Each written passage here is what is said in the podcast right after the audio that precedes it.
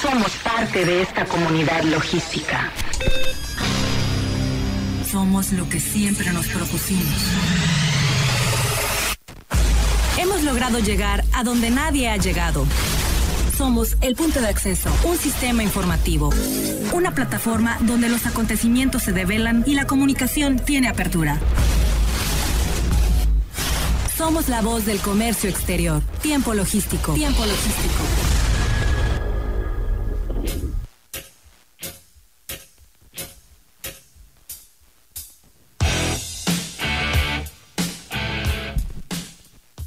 ¿Qué tal? Bienvenidos una vez más a Tiempo Logístico, la voz del comercio exterior. Como siempre, para mí es un honor presentar este programa, proyectarlo, difundirlo, hacerlo crecer. Es un programa de logística, de transporte, de comercio exterior, de, de aduanas, de puertos, en fin a todo lo que lo tenemos acostumbrado todos los martes de 7 a 8, de martes y jueves de 7 a 8 de la noche. Y bueno, eh, siempre agradecido con todos los especialistas que se contactan con nosotros a nivel nacional para poder compartir la información. Hoy tendremos un programa de verdad interesante. Eh, vamos a platicar en el segundo y en el tercer segmento de la suspensión del acto eh, reclamado en el juicio de amparo. Esto lo vamos a platicar nada más ni nada menos que con el maestro José Antonio García Ochoa y con el doctor Juan Rabindrana Cisneros eh, ambos desde la Ciudad de México, y bueno, eh, el CUEG y Tiempo Logístico haciendo fusión para realizar esta proyección. Y bueno, en este primer segmento vamos a platicar temas muy interesantes con relación a la tecnología y las aduanas y qué más eh, podemos esperar si platicamos del comercio exterior y la evolución tecnológica. Esto con el licenciado Alejandro Yescas, él es especialista en aduanas y comercio exterior y por supuesto también directivo de Craftesh a quien ya tenemos enlazado. Mi querido Alex, bienvenido a Tiempo Logístico. Grande para mí el que estés aquí con nosotros nuevamente. Bienvenido.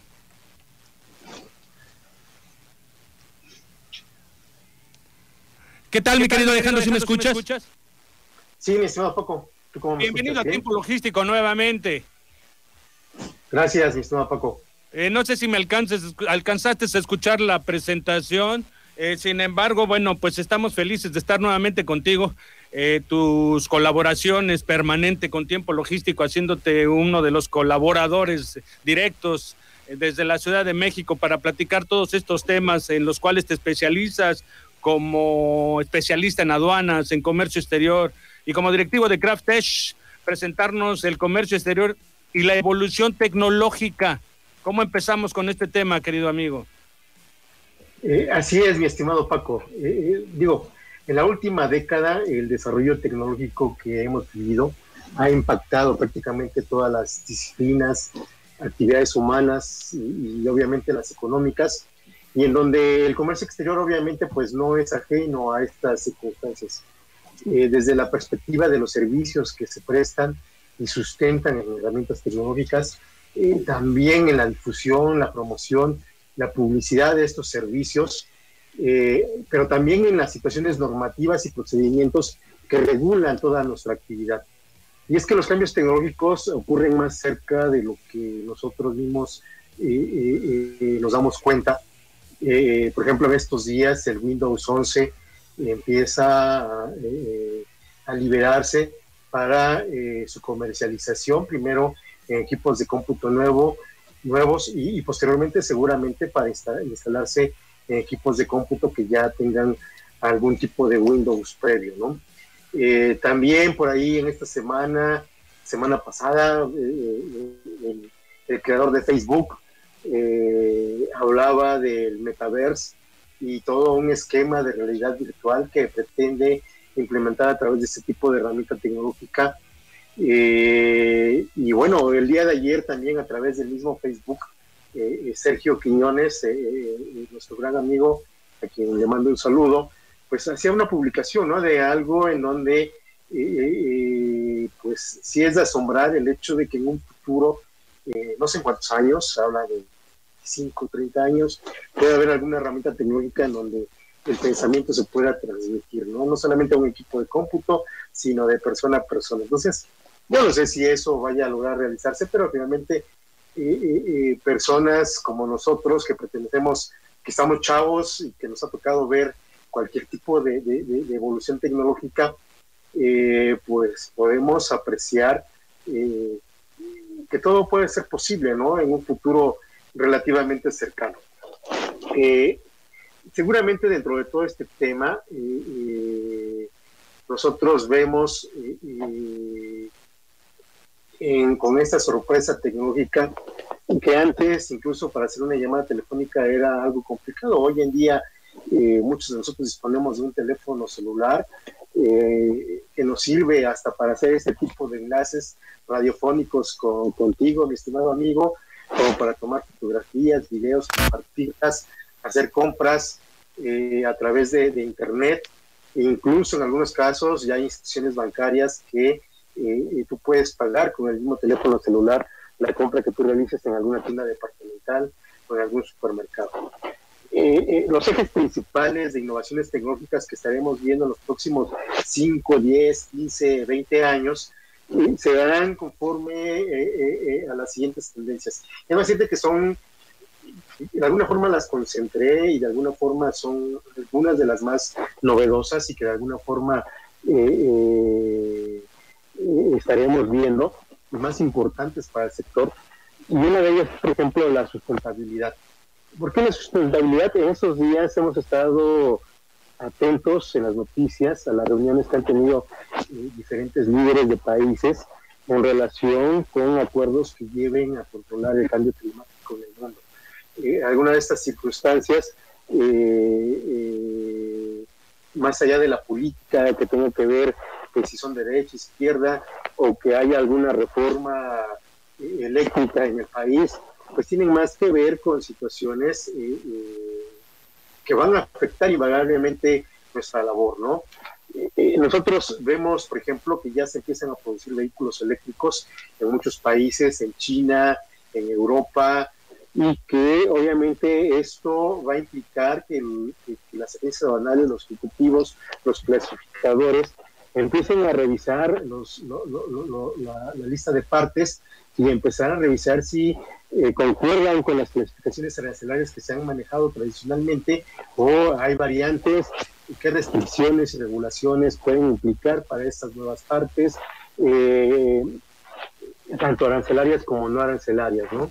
Hasta qué punto eh, esto ya está incluido dentro de la LIGE, dentro de las mismas, dentro de los mismos acuerdos que se tienen dentro de la OMA, en las versiones eh, unificadas de, las tarifas. Y también eh, eh, en un ambiente productivo, por ejemplo, en los recintos, en las terminales, hasta qué punto una, gría, una grúa pórtica o de gancho en un futuro podría estar también usando como combustible o como fuente de energía algún material renovable, ¿no? también el transporte de carga, en qué momento podría tener acceso a este tipo de innovaciones tecnológicas que se vayan incorporando a darle una mayor sustentabilidad al planeta. Y es que, eh, eh, por ejemplo, en el tema de una eventual reforma electrónica, eh, también un, ejemplo de autoabasto podría, tendría, podría tener en un futuro lejano la capacidad suficiente para que pueda abastecer, por ejemplo, a todo un patio de maniobras, a una terminal dentro del puerto y de tal forma estarse sumando a este tipo de eh, inercia ambiental, ¿no? Eh, eh, sobre lugares como Manzanillo, en donde pues los días soleados son demasiado frecuentes, ¿no? A veces más de lo que quisiéramos o con mucho más calor del que a veces nuestro cuerpo soporta. Eh, otro tema de innovación tecnológica, de hecho aquí van varios factores que, estoy incorporando o, que, podrían transmitir la idea de innovación tecnológica, es el tema de la computación cuántica, la nanotecnología, la inteligencia artificial, eh, eh, que obviamente va a estimular a los simuladores, va a enriquecer a la Big Data. En la actualidad existen muy pocas computadoras cuánticas en el mundo.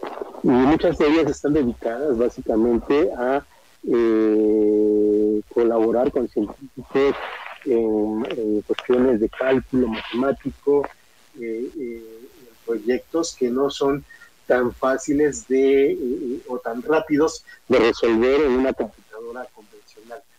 El tiempo de, de, de estos equipos de cómputo básicamente están orientando también a cuestiones de inteligencia artificial, en donde un programa, un, Big Data se está, eh, está aprendiendo, está incorporando a su banco de datos múltiples respuestas para lo que tú les quieras preguntar o a lo que tenga que reaccionar.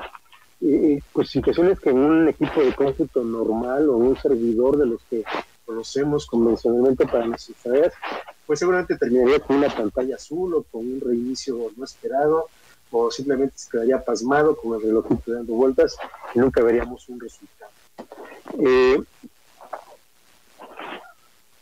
para, para, para, para, personas como nosotros que tuvimos en nuestras manos algún equipo como un Atari, como un Nintendo, incluso un Super Nintendo, recordemos, por ejemplo, las imágenes que esos videojuegos tenían, los que tienen los videojuegos en la actualidad, ¿no? Vemos mucho realismo, vemos tercera dimensión, las imágenes rotan, hay profundidad, eh, hay verticalidad, pero déjame decirte que eso eh, sería cata minuta en un esquema en donde existieran ya eh, procesamientos más rápidos, fuentes de gráficos con mayor definición y que obviamente vienen a enriquecer todo el tema de la realidad virtual, en donde, como película de ciencia ficción, tú no puedas entender qué sería la realidad virtual y lo que sería el mundo real, ¿no? Eh, eh, eh, y eso relativamente pronto, ¿no? Conforme lo, está estipulando Zuckerberg, ¿no? El creador de Facebook. Para el comercio exterior, este tipo de tecnologías, pues permitiría que, por ejemplo, la aduana podría mejorar los sistemas de análisis de riesgo a través de la inteligencia artificial, definir con unos objetivos de revisión con mayor precisión tener eh, eh, una mayor asertividad en las revisiones que ellos realizaran y eh, obviamente el trabajo también de los planeadores en los recintos fiscalizados, de los fiscales, para acomodar la, mercancía, las operaciones a buque de los patios de almacenamiento, pues sería más eficiente, podrían anticipar de mejor manera problemáticas o situaciones que en este momento cuando se presentan, pues generan todo un caos dentro de la misma operación. En nuestra actualidad, esta velocidad de cambio tecnológico impacta eh, de alguna forma eh, eh, nuestro quehacer diario, incluso ya desde hace unos años hay, son cada vez más las empresas que apuestan a los servidores y almacenamientos virtuales o a los almacenamientos y servicios en línea. muchos ya tienen sus aplicaciones y sus bases de datos en servicios que se rentan a través de Amazon, de Telmex, eh, eh, y actúa de Supergol, ¿no? Muchas otras empresas que de alguna forma ofertan estos servicios eh, en donde ya no tienes que comprar la caja, ¿no? Sino que simplemente teniendo una buena conexión a Internet, pues ya puedes conectarte a tu servidor de aplicación desde diferentes puntos y que obviamente tienen, tienen diferentes ventajas como son por ejemplo los tiempos de respuesta en caso de fallas eh, eh, de los mismos equipos, ¿no? Actualmente quienes tenemos algún tipo de servidor para, para, para aplicaciones, para nuestros archivos, el servidor se daña, hay que esperar al técnico para que te dé uno nuevo, para que te cambie el disco duro, para que te cambie la fuente de poder, para que haga el cambio del cable. En cambio, con esos esquemas de servicio en línea, pues básicamente eh, este, este, estas, este tipo de inconvenientes se reducen notablemente. ¿no? Eh, más cercano a nosotros hay herramientas como el OneDrive, como el Dropbox, eh, el Google Drive, que nos permiten almacenar nuestra información, nuestras fotografías de nubes, los que tengan un iPhone, el iCloud, ¿no? En donde, en donde ya no depende solamente de la sino que puedes comprar o rentar mayor almacenamiento a través de, la red. Y en algunos casos los paquetes dependen eh, de, la, de la demanda que tú tengas, puedes, puedes agrandarlo o reducirlo. Obviamente todo esto va aparejado también con, otra tendencia que se ve eh, eh, a robustecerse en un futuro, que es la seguridad. Invariablemente, eh, al, tener ya mayor información dentro de la nube, al depender más de intercambio de información a través de tu celular o de tu computadora, al tener que depender de las acciones financieras a través en línea o a través del celular, pues los esquemas de seguridad se van incrementando. ya no solamente bastará a, poner una contraseña popular como, como, como estábamos acostumbrados, en donde poníamos nuestro apodo, Papi Chulo o alguna otra cosa, ¿no? es la que acostumbras, amigo. Pues, ya me, ya, ya me balconé aquí, ¿no? Pero, eh, pero, pero ahora ya no solamente te piden que pongas eh, símbolos, caracteres extraños, mayúsculas, minúsculas, sino que incluso, ¿no? Algunas instituciones financieras, eh, tú vas y para hacerte un trámite ya te piden que toques el piano, ¿no? Ya tienes que poner las huellas dactilares. el SAT desde hace mucho tiempo ya tiene todo este esquema de la biometría implementado. Eh, eh, eh, recientemente también escuchamos había una propuesta para que los teléfonos celulares también tuvieran algún tipo de control biométrico para contratar servicios telefónicos, de red, de internet. o sea que yo no sé qué tanto hacer una violación a la privacidad, pero, pero finalmente, o qué tan riesgoso puede ser que otra institución tus datos biométricos, pero finalmente es una tendencia, ¿no? Que, tarde que temprano seguramente estará llegando con nosotros. En nuestro día a día, eh, eh, el tema de los biométricos eh, puede ayudarnos a tener una mejor trazabilidad con los recursos humanos, con los recursos materiales. por ejemplo, el tema de los gacetes únicos de identificación que está expidiendo el Servicio de Administración Tributaria, las aduanas, pues hay ejemplos prácticos, como es el caso de la aduana del aeropuerto Internacional de la Ciudad de México, que desde el 2004 ya tenía un esquema de gacetes con biometría en donde tú pones tu huella dactilar y, se abre el torniquete que permite el paso hacia, hacia el exterior de la aduana, ¿no?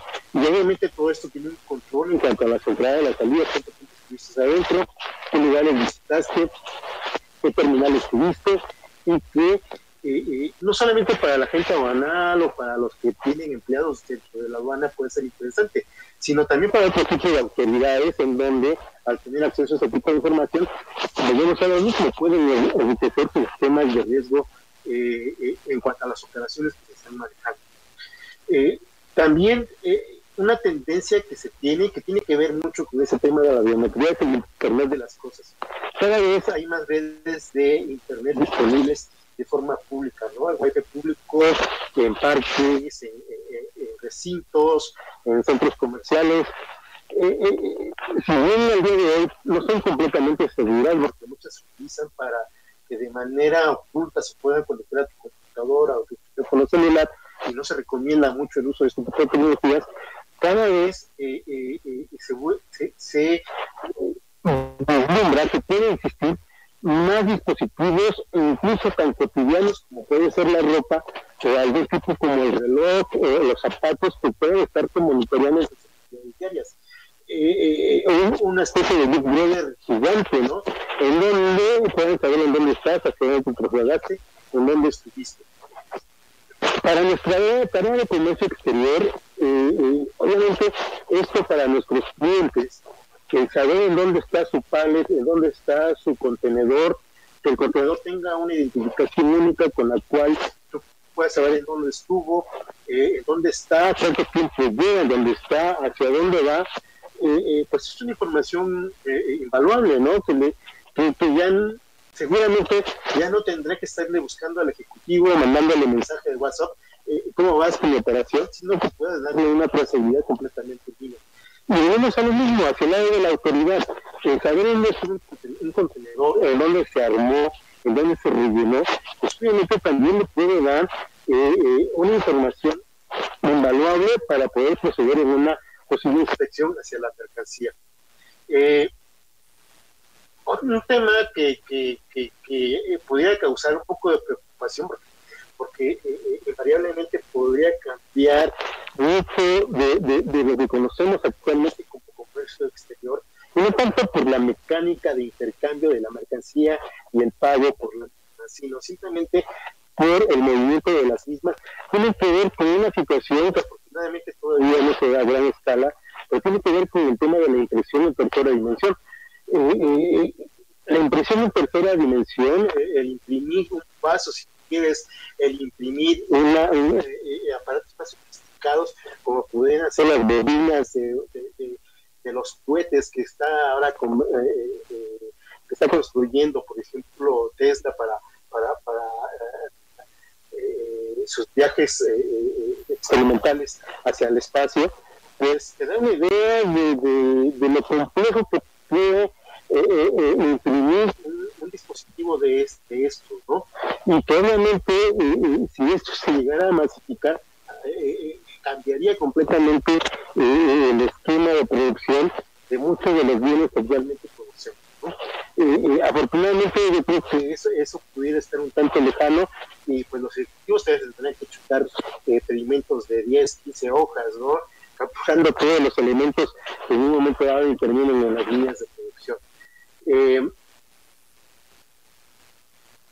el tema tecnológico de la evolución tecnológica siempre será un tema eh, controvertido, habrá quienes estén a favor, habrá quienes estén preocupados, eh, pero genera también grandes expectativas ¿no? sobre nosotros.